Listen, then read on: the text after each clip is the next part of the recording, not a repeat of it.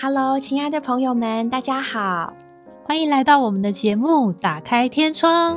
我是王宇，我是新梅。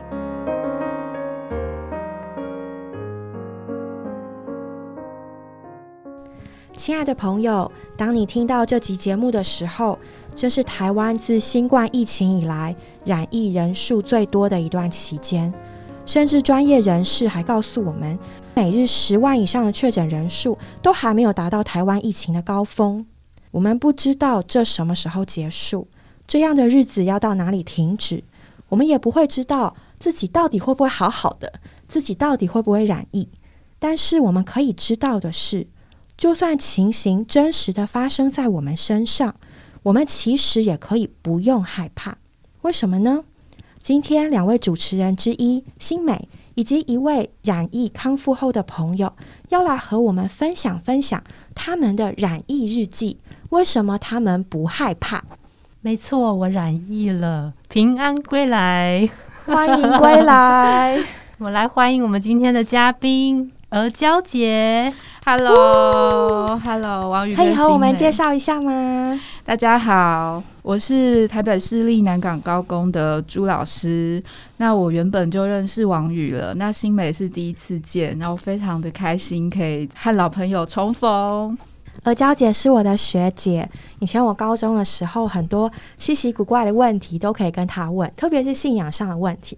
所以，当我从 Facebook 上面看到她呃染疫，并且她的家人也染疫的消息的时候，我就非常的关注。一开始有时候是非常担心的，但是后来就从点点滴滴看到而娇姐在这段期间她对主耶稣的经历，我觉得很感动。特别这段期间有越来越多的人染疫。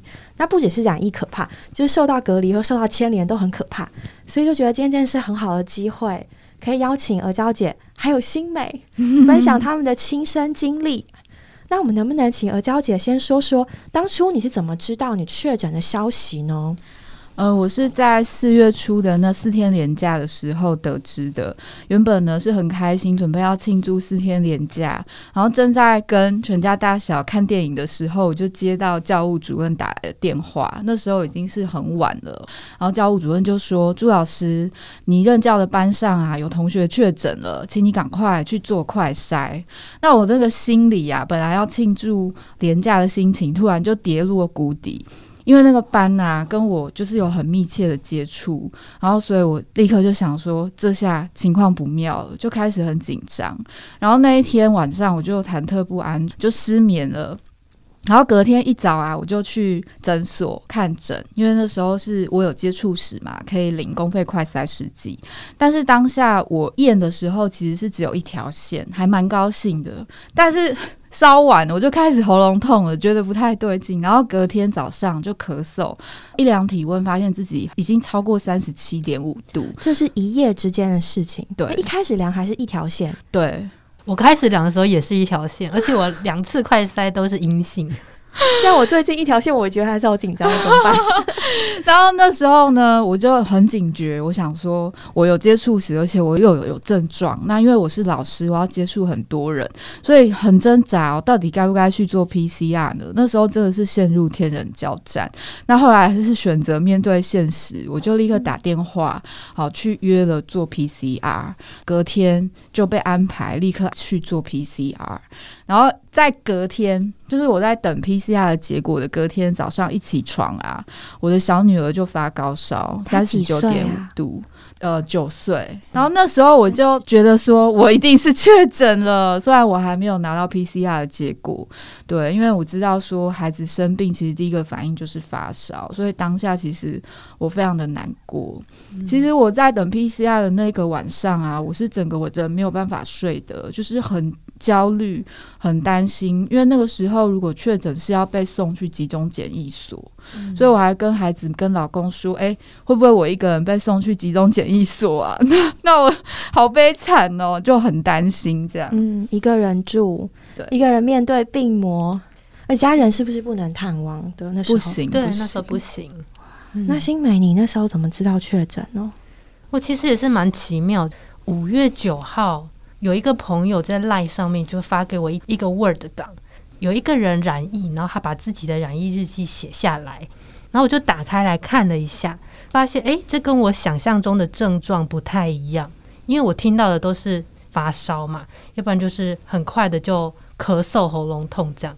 诶，结果那个人写的是，他是半夜的时候觉得身体很热，一直在流汗，想说诶，好特别的反应哦，这样我就有点印象。就没想到，我看完那一篇的隔一天，连续两天，我就半夜醒过来，而且是流汗，嗯，就是热醒这样，然后就觉得好像不太一样，怪怪的。对，然后到隔一天，大概第三天的时候，就是喉咙开始有一点痒痒的，嗯嗯嗯，所以我就有一点感觉说啊，怎么症状跟那个人写的这么像啊？会不会有点事情了？这样，所以我就有一点警觉。第三天是喉咙痒嘛。然后第四天开始喉咙痛，那时候我就想我可能是中了，但是我快筛完还是阴性哦，筛两次都是阴性，对，所以我觉得它潜伏期还算蛮长的，嗯嗯嗯，对，一直到了第五天，嗯，对，真的是觉得喉咙非常痛，开始咳嗽的时候，那次塞才真正塞出来。哦。那耳胶姐的症状是怎么样的呢？我一开始是喉咙痒，然后喉咙痛，之后呢就是。觉得有点微微烧烧的，我有去量体温，就发现哎，已经超过三十七点五度，那最高我有量到三十八点三度，然后之后就开始咳嗽，那所以症状其实很像是流感，对，非常非常像。那主要我会很惊觉，觉得我应该是确诊啊，是因为我的小女儿。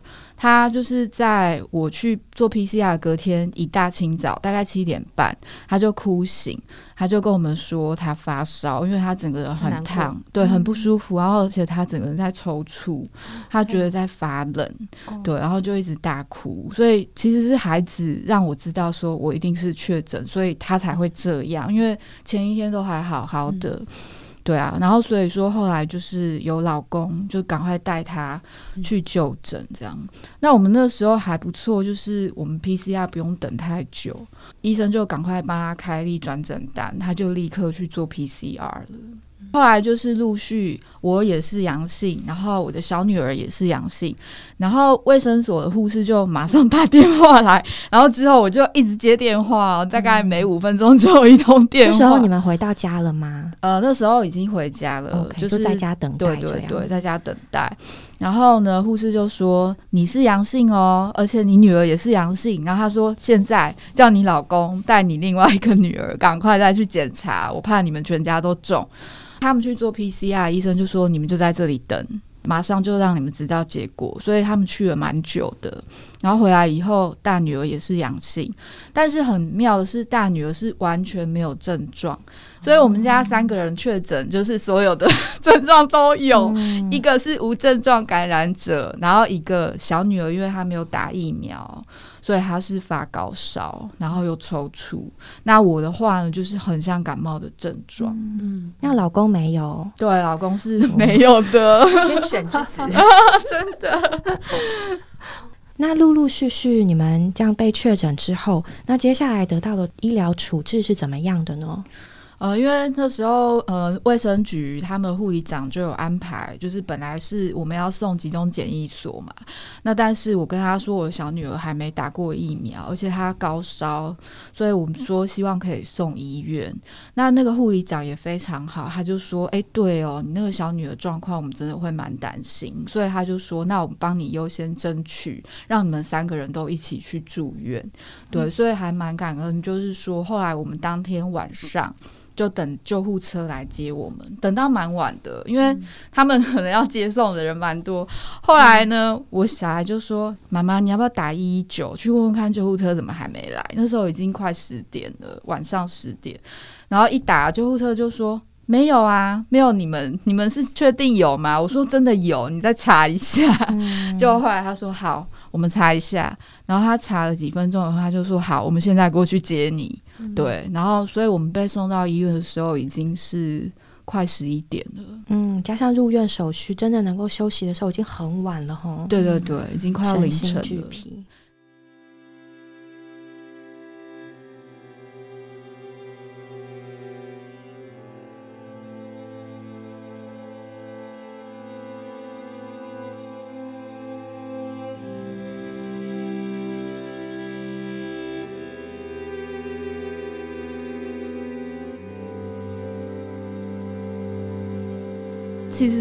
很惊吓的是坐救护车，第一次坐救护车，然后救护车是全副武装，那时候真的会觉得说还好是深夜的，如果是白天有邻居走过去，那我们就完了。其实光是看到那个阵仗，就会让人觉得好像很恐怖。真的真的。对，所以还好是晚上，对，不然的话，我们真的就回去，真的觉得哦，好丢脸。所以染疫的人其实心情是很很复杂的，对，就很怕别人的眼光，然后也就觉得自己好像做了什么不得了的事情，让别人这样看着，其实是很难受的。新美，你会吗？因为你比较晚确诊，你这个时候会不会觉得说，哎，会很大压力，觉得别人怎么样用异样眼光看你？我觉得。就是后来变成每天都几万人、几万人之后，好像这个情况就好很多了。我觉得阿娇姐刚开始的时候会比较不容易，嗯，那时候人很少，对，所以你好像有一点风吹草动，指向他们哦。对对。对，你知道我们确诊完隔天啊，因为我们的里长就是都有加我的赖嘛。他刚好就是我们的邻居啊，他就传来给我们看，就是 整个社区在大消毒，然后他说大家都一直问他是哪一户哪一户，哦，那时候心里真的觉得好难过，觉得好像我身上带了什么病，然后就是会让大家都很恐慌这样子。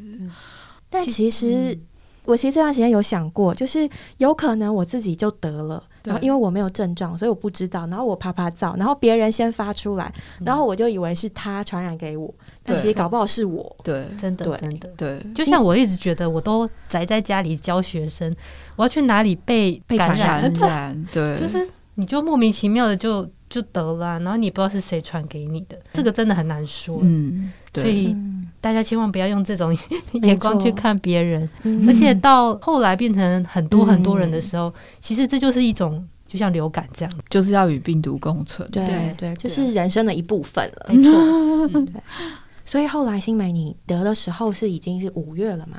对，就是就没有那么的好像承受太多眼光。对，主要是因为我生活圈不像鹅娇姐，她是要出去学校里面教书嘛，那我都在家里教，所以接触的人本来也比较少。那我其实当时第一时间知道的时候，当时就是通知学生的家长，嗯，就请他们这一周都不要来我家上课，这样，嗯，他们的反应也都蛮理性的，嗯嗯，就他们就说，哦，老师你好好多休息啊，什么这样子，嗯嗯，就感觉他们也没有那么害怕，嗯，有些家长还甚至还拿一些。补充品啊，食物拿来挂在我家门包。对对对对啊，所以我觉得目前遇到人还算是理性的。嗯，对啊。但那时候鹅娇姐可能就不一定了。对我们那时候对很早的话，就压力精神压力比较大。所以我自己觉得说，呃，我回顾啦，就是确诊其实身体的状况不舒服，就是非常像流感我的症状啊。那但是心理承受压力是非常大的，因为。我们那个时候是，就是只要一个人确诊，旁边的整个办公室就是都要居隔，而且一居隔就是十天，所以会影响到层面很广的时候，就会觉得说很自责，觉得我害那么多人都不能上班，而且他们都要去做筛检，然后就要一直搓鼻子，其实搓鼻子很痛苦啊，对啊，所以那个时候我觉得染疫的心理压力是非常大的。嗯，能跟我们说说？你被送进了医院的病房，住院的那一刻，你的心情如何吗？就很崩溃，因为我就是带着两个小孩要去住院。那其实我很少离开我的先生，然后那时候我真的就是要为母则强。然后那个晚上其实已经快要十二点，但是我没有办法睡着，因为很焦虑，然后很崩溃，然后觉得说为什么我会那么倒霉？好像就是病毒透过学生来找我，找上门了。对，然后那时候我就坐在病床前。突然就想到圣经上的一句话，就是“患难生忍耐，忍耐生老练，老练生盼望，盼望不至于蒙羞。”那段话突然浮现在我的脑海中啊，其实很妙，因为我以前读圣经的时候，我比较不太了解什么叫做盼望不至于蒙羞，可是我当下确诊的心情，就是会很怕。会造成别人，或是别人对我很多很多不解或是异样的眼光。那我觉得这个金姐就是很符合我当下的心境。然后呢，我就跟孩子说啊，妈妈忘了打包带圣经，因为我们被送进医院非常的仓促，结果没想到我的老大跟我说，妈妈，我有带圣经包来，所以他就把他的圣经拿给我，那我就觉得哇，好像如获至宝啊！嗯结果我就一打开啊，没想到就真的翻到罗马书，就是这一段。我当下就立刻流下了眼泪，非常的感动。我觉得好像神就是亲自在向我说话，借着这一句圣经啊，来安慰我翻腾又忐忑不安的心，告诉我说不要怕，这个患难是神他要给我的一个磨练。好奇妙，基督徒的确是可以在需要的时候有神这种很及时的说话，哎，结果就刚好说到我们的心里，对，而且怎么圣经一翻开就是这一句啊？神是活的，非常得安慰哈。对，对然后其实我在住院期间，因为跟医护人员有很多的聊天嘛，然后医护人员就说，其实我和我的小女儿的 CT 值都只有十几，其实是非常危险的。那他们就说，你还好是得的是 Omicron，如果是去年的 Delta 病株的话，你现在应该是已经躺在加护病房。那他这样讲完，其实我很 shock，对，然后也觉得非常的感谢神的怜悯，因为我一开始染疫的时候会觉得好倒霉哦，怎么会是我呢？但是那时候我问神的时候，神在我里面给我一个感觉，觉得说，诶，其实我可能只是比别人早一点点确诊而已。那时候的感觉是这样。对。好，那我现在已经出院一个月以后回头看，那时候我确诊一天是两百多例，现在已经是快要十万例了。嗯，我就觉得真的是神啊，他很奇妙，他用他大能的手在保守我们。他知道我跟我的小女儿好身体比较虚弱，所以就安排了我们在确诊的时间比别人早了一点点。所以那时候医疗量能还足够，我们就可以得到更好的照顾。对可以住在医院里面受治疗。所以现在回头看呢、觉得非常的感谢神。嗯那我觉得我非常的经历到神是一个充满慈爱跟怜悯的神。你们在住院期间有没有发生什么令你印象深刻的事情？有诶、就是因为那时候刚好是碰到我老大的生日，他确诊的第一个当下，其实他是很难过的，因为他跟同学已经约好要怎么帮他庆生，但是因为确诊以后，他被关在医院，就是所有的计划都泡汤了，所以他很失望。然后没有想到啊，他生日前有一天，护士偷偷的问我说：“诶、姐姐喜欢什么？”护士她知道，因为他们有我们的健保卡。结果那一天就是女儿生日的那一天啊，就是护理长，然后带着三位护士就一起带着生日蛋糕，然后还有礼物，然后还有卡片。走进我们病房，然后围在他的病床边，然后唱生日快乐歌，鼓励我们。好感动。对我真的立刻就哭了，对因为我们是非亲非故啊，然后他们竟然会那么贴心，想到说孩子刚好在医院过生日，对，然后我觉得非常的感恩，那一幅画面很像天使围着我们在唱歌，哇，永远难忘的生日派对，嗯，他们不仅照顾了你们的身体，也照顾了你们的心情。真的真的。那后来我也就是利用机会啊，就是把主耶稣分享给这些医护，因为我觉得他们真的很伟大。不是一开始说，我觉得我很无辜啊，是被学生传染的。其实我觉得老师是风险很高的职业，因为我们每天要接触太多的人。但是跟医护相比，他们又更伟大，因为他们照顾的每一个病人都是确诊。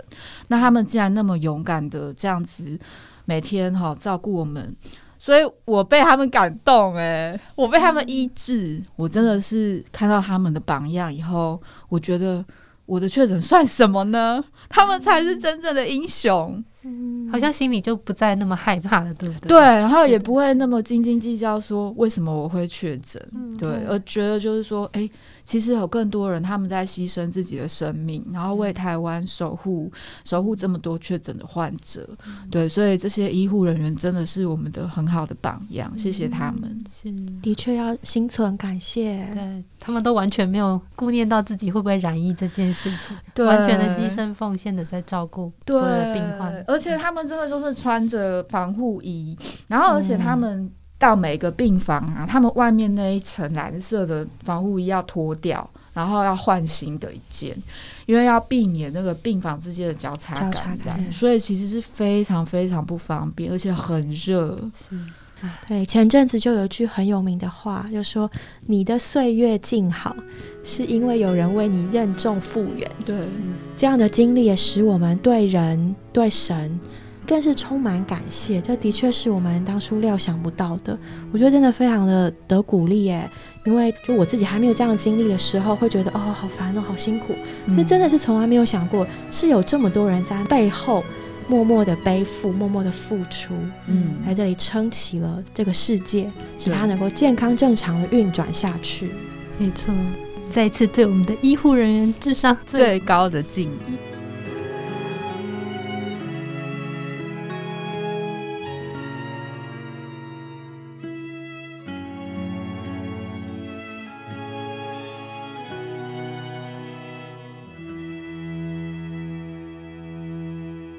且本身你是一个母亲，那同时你也是一个老师，在这样的身份里面啊，在这样的感染期间，作为一个母亲，你有什么特别的经历，或者是作为一个老师，你有什么特别的经历吗？嗯，我想要对听众朋友，如果有老师的啊，也是对你们致上很高的敬意。因为自从有疫情以后，我们的教学现场就变得非常的混乱。从去年开始啊，我们就开始一直在学线上教学的方式，其实大家都是一开始很不习惯的。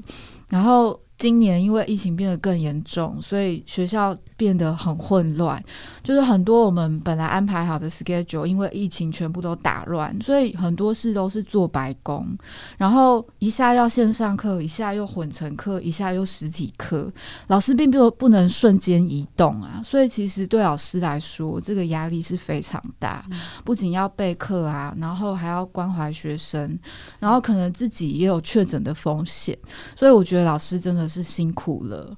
好，那我一开始是觉得很对不起自己的小孩，会觉得很自责，说，诶，我把这个病毒传染给他们了。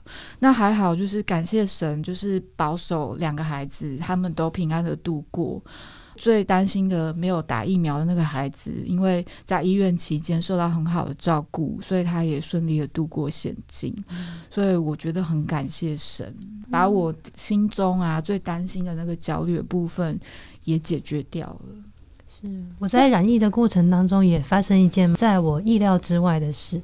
因为刚开始知道自己阳性的时候呢，我身边还没有听到有人确诊的，近距离的身边的人，当时就想说，哇，有一点不敢告诉别人，这样也不知道要怎么去讲，这样。嗯。结果因为我确诊的隔日就是主日，嗯。然后那天我们有线上聚会嘛，嗯。然后线上聚会的时候，你就听到一位弟兄他去住了旅馆，我老公就打电话给他，问他身体的状况。这样，原来隔一天他自己本身有一个大手术要进行，结果他的太太确诊了，哦，所以就使得他没有办法去手术，手术要延期。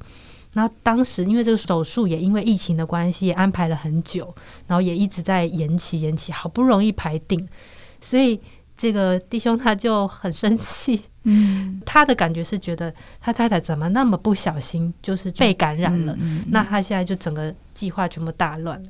后来呢，他太太直到我也确诊的时候，他说好的安慰，哦，对，跟他同时差不多时间确诊，反而就两个人就可以彼此关心啊，你你今天怎么样啊嗯，状况怎么样啊，就是可以彼此有一点互相的安慰鼓励这样子。嗯。对，，那之后又有一个弟兄也是，他其实也是在我们区里面，他儿子今年要会考，嗯。对，但是呢，因为他儿子也染疫了。嗯然后他这个爸爸呢就很紧张，他也不知道跟谁讲，也不知道问谁。他想说区里面也没有任何人是确诊的，嗯所以他就什么都不敢说。这样，嗯结果星期天也是听到我们确诊之后，他们就立刻打电话给我老公说：“啊，原来你们也是确诊的。”突然间觉得好得顾惜。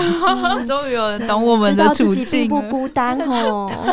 真的对，然后就觉得有时候神预定的一些时间，就你觉得好像是一个很衰的事情，或者是怎么怎么会是我？对，但其实你的染疫不知不觉之间可能会顾惜了别人，就让别人觉得其实我们都不孤单，其实身边很多人都是在这个过程当中，嗯对我们大家都在经历这个我。相信那个丈夫，他觉得生气，应该是他本来预期之中一定会发生的事情，结果硬生生的被打断，对，这种感觉真的很很难度过哈。嗯那何娇姐那个时候有没有发生什么事情？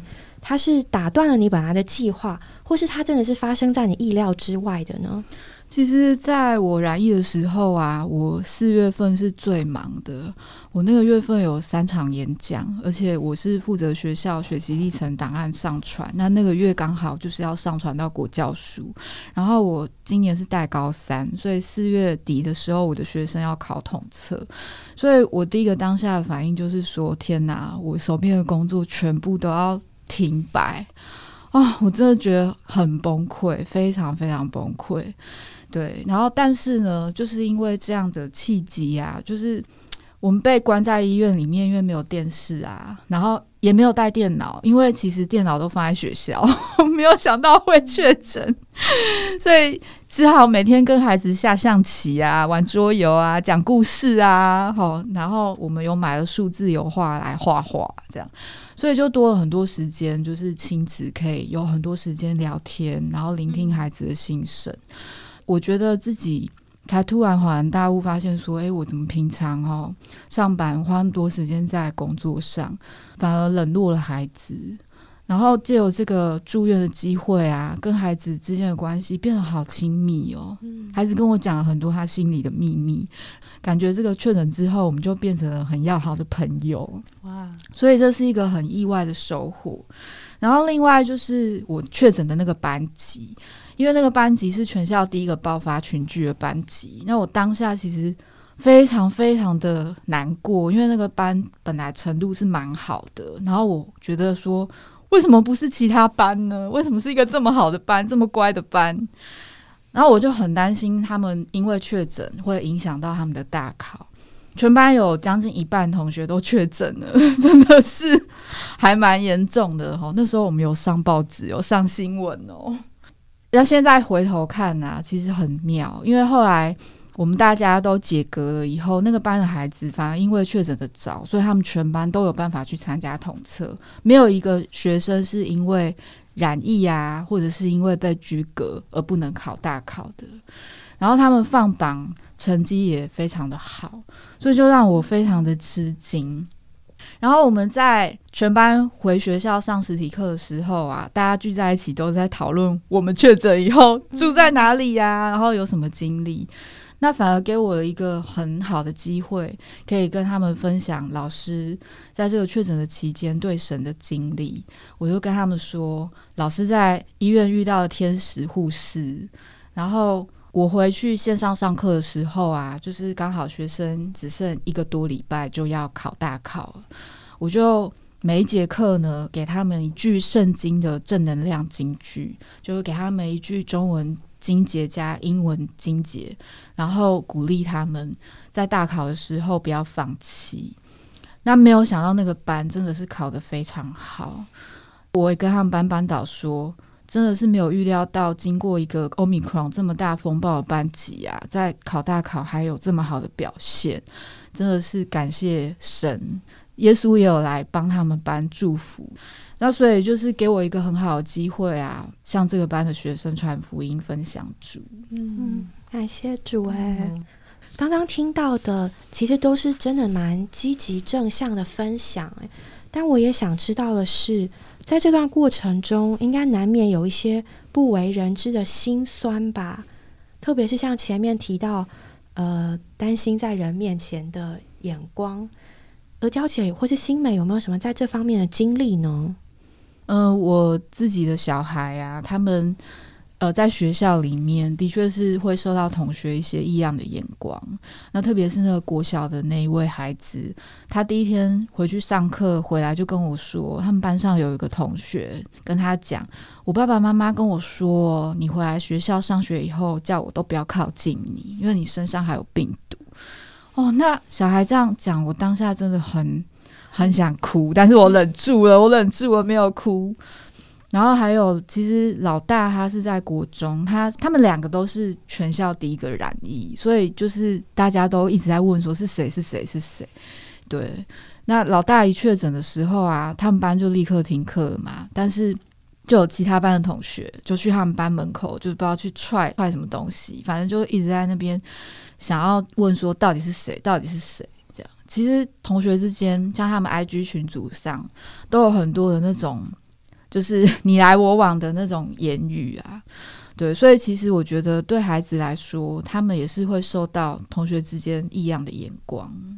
我觉得这真的是，就是真的不要把这个 病毒妖魔化，因为其实就像刚刚鹅娇姐讲的，我们已经不是在最开始那个 Delta Omicron，它就是它的特性就是传播力很快嘛。对，相较之下，可能致死率没有那么高。嗯，所以，哎，我觉得心理这方面真的是。很需要再有很多的教育跟建设，对啊，没错。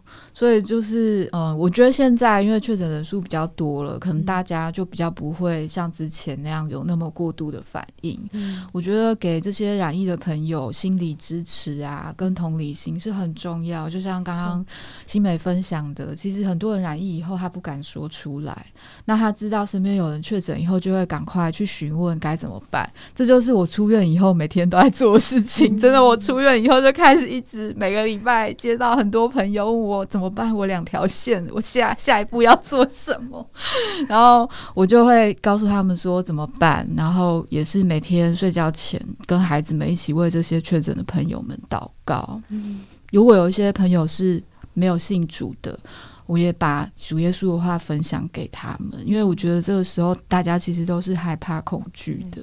那我们有主的人，我们可以把主耶稣的话、主耶稣的爱分享给他们，这是一个非常好分享主的时候。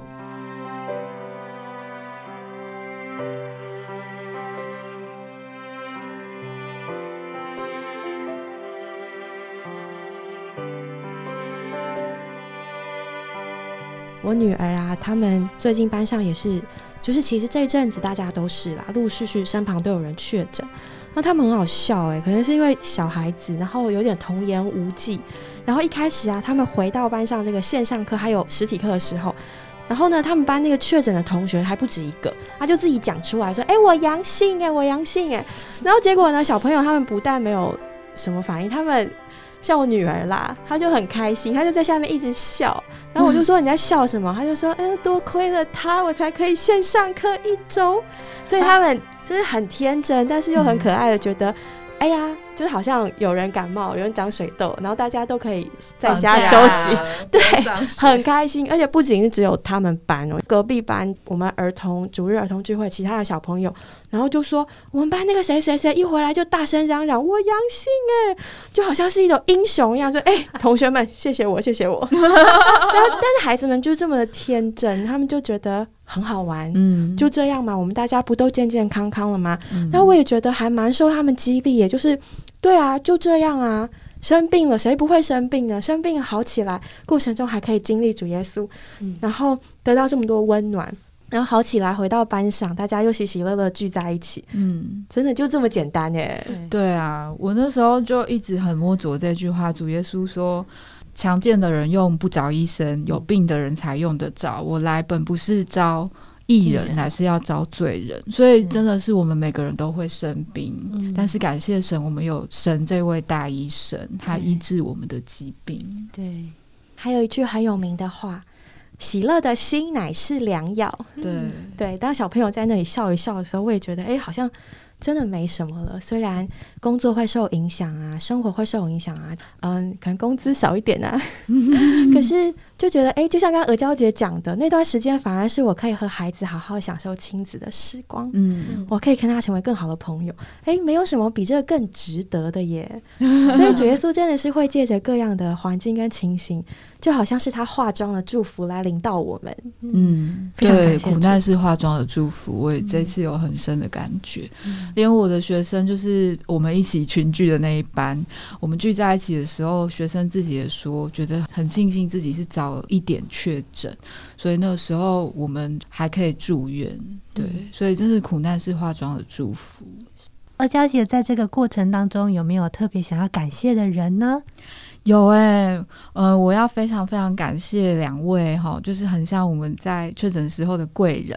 第一位是双河医院的护理长，我非常感谢他很用心的帮女儿安排了 surprise 的生日派对，谢谢您这么用心哈，真的让我们在确诊这个风暴其中啊，得到了非常大的鼓励。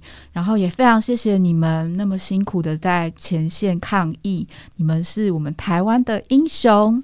然后另外呢，我要非常感谢大女儿的校长，他也是在孩子一确诊隔天啊，就是安排了他带领的坚强的行政团队，把女儿所有在学校的东西都打包好，然后加上两台平板，很贴心，因为知道我们没有 平板可以用哦，所以隔天就立刻送来。孩子看到那一大包东西呀、包括他有一只宠物哦，他觉得好开心。而且校长还特别在女儿生日那天录了影片，送了手工蛋糕跟卡片来医院帮我们加油打气。非常感谢校长，你也是我们的贵人哦。愿主耶稣祝福您。而娇姐跟新美有没有什么想要对染疫者说的话呢？现正染疫者，生理上和心情上面，就是心理上这两方面都要好好照顾自己。嗯，对，比如说生理上就是多喝水啊，然后补充营养素啊。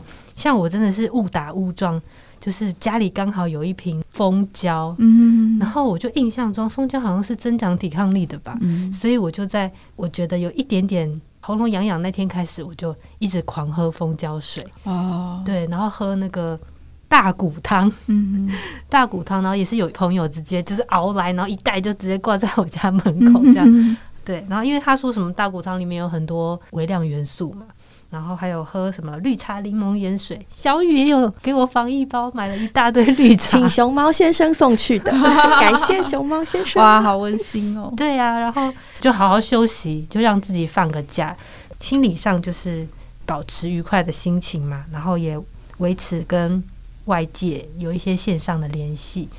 呃，你可能很累的时候不一定要马上回讯息，但你就是维持跟他们的联系，这样朋友也可以给你一些物质上或是精神上面的帮助，就适度回应别人的关心，然后就调整自己的心情，做一些喜欢做的事。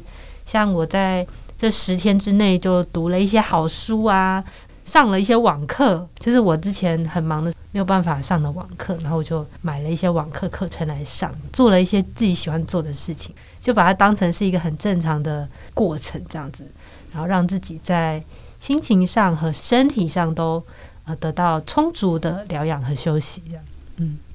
很充实哎，对啊，还上网课，哦，好上进哦。对，好上进哦。哦，那我我想就是针对比如说有孩子的家庭，哈，如果说您确诊的话，比较要注意的是小孩，那特别是如果没有打疫苗的小孩，他的症状，因为欧米狂对于孩子幼童哈、他很明显的一个症状就是会发高烧，好，所以最近新闻有看到蛮多就是确诊的个案，他有并发脑炎的，所以说就是如果您的孩子是比较年幼哦，然后他又确诊的话，就是一定要注意一下他的活动力。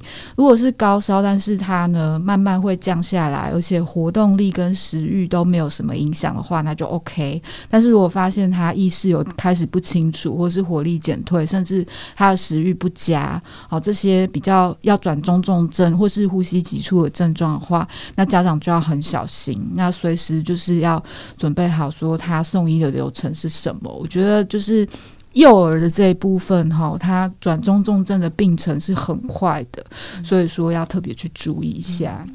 然后或者是说家里有一些长辈比较高风险群的，因为我们如果是呃像年轻人，好像新美这样，我们这种已经打过两三剂疫苗的啊，它的大部分症状就是很像流感，嗯是比较轻症的状况。但是对于长辈或是幼童哈，他们要转中重症的一些呃症状，我们先了解一下。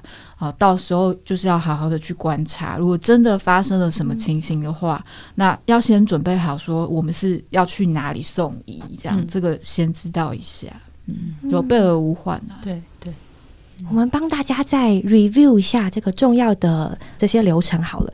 首先呢，就是我们需要疫苗，就是不管是长辈，特别是长辈或小孩，嗯，需要打疫苗。对，对，然后再来呢，就是说到家里需要准备好相应的药物或是试剂吗？可以再讲的清楚一点吗？我是建议说，快筛试剂啊，至少先一个人要一支，对，嗯一人至少先一支，因为现在应该是下周就会说快筛阳就是等同确诊，对，对，因为其实确诊以后啊，能够立即给药的话，它会并发中重症的几率会降低，所以在确诊的前几天，其实给药就是很重要。所以说家里可以先预备一些常备药品。嗯例如像止痛药、退烧药这种吗？嗯嗯，哦，所以首先是疫苗要需要注射，再来是每人至少一支快筛试剂，再来是相备的药物，比如说退烧、止痛，最后还有刚刚提到的，就是需要事先模拟想好就医的流程，嗯，对就是比如说去哪间医院，用什么交通工具这样嘛。对对，像如果是说真的是有一些重重症症状啊，如果你打一九二二啊，或是打卫生所啊，都打不到的话，就是直接打一一九。其实觉得新北讲的也正是我自己确诊的时候的一个经历。我觉得灵魂体三方面的康复都很重要。对，那身体上我们就是把它当做训练自己的身体免疫系统跟欧米狂病毒作战。对，然后但是心理上其实真的是像王宇说的，喜乐的心乃是良药。嗯所以就用这个机会啊，做一些自己喜欢的事情。嗯然后我觉得我们有神的人真的很好，像我那时候就是每天就会读圣经，有圣经的话就会给我满满的正能量。我们要相信神，他已经胜过了死亡。那他是复活，他是生命。特别我在确诊的时候，就很经历到神是复活，这复活的大能，就是要在我们这个软弱必死的身体上彰显他的大能。所以这个时候，我们转向主，经历神的救恩，对神就是会带领我们度过这个难关。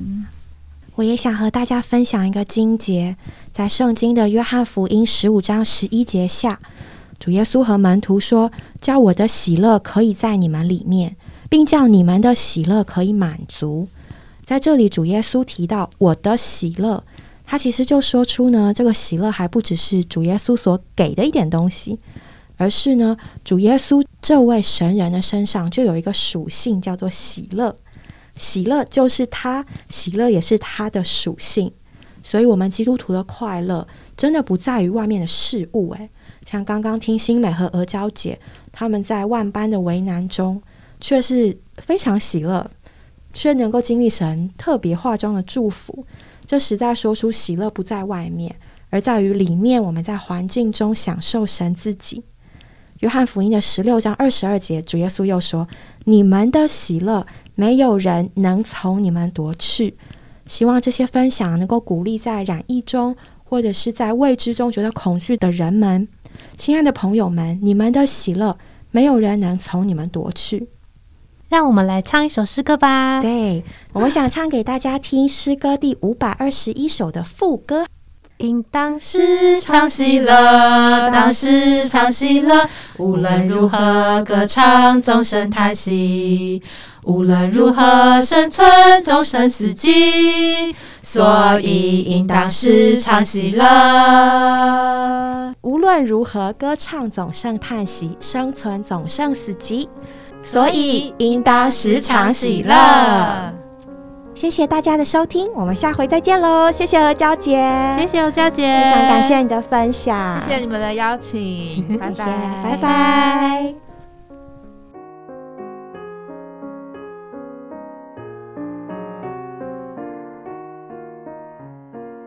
我们今天的节目就到这里结束了，谢谢各位的收听。如果你有想和我们说的话，欢迎留言或来信给我们，也别忘了在 Podcast 平台上订阅我们。我们下周再见喽，拜拜。拜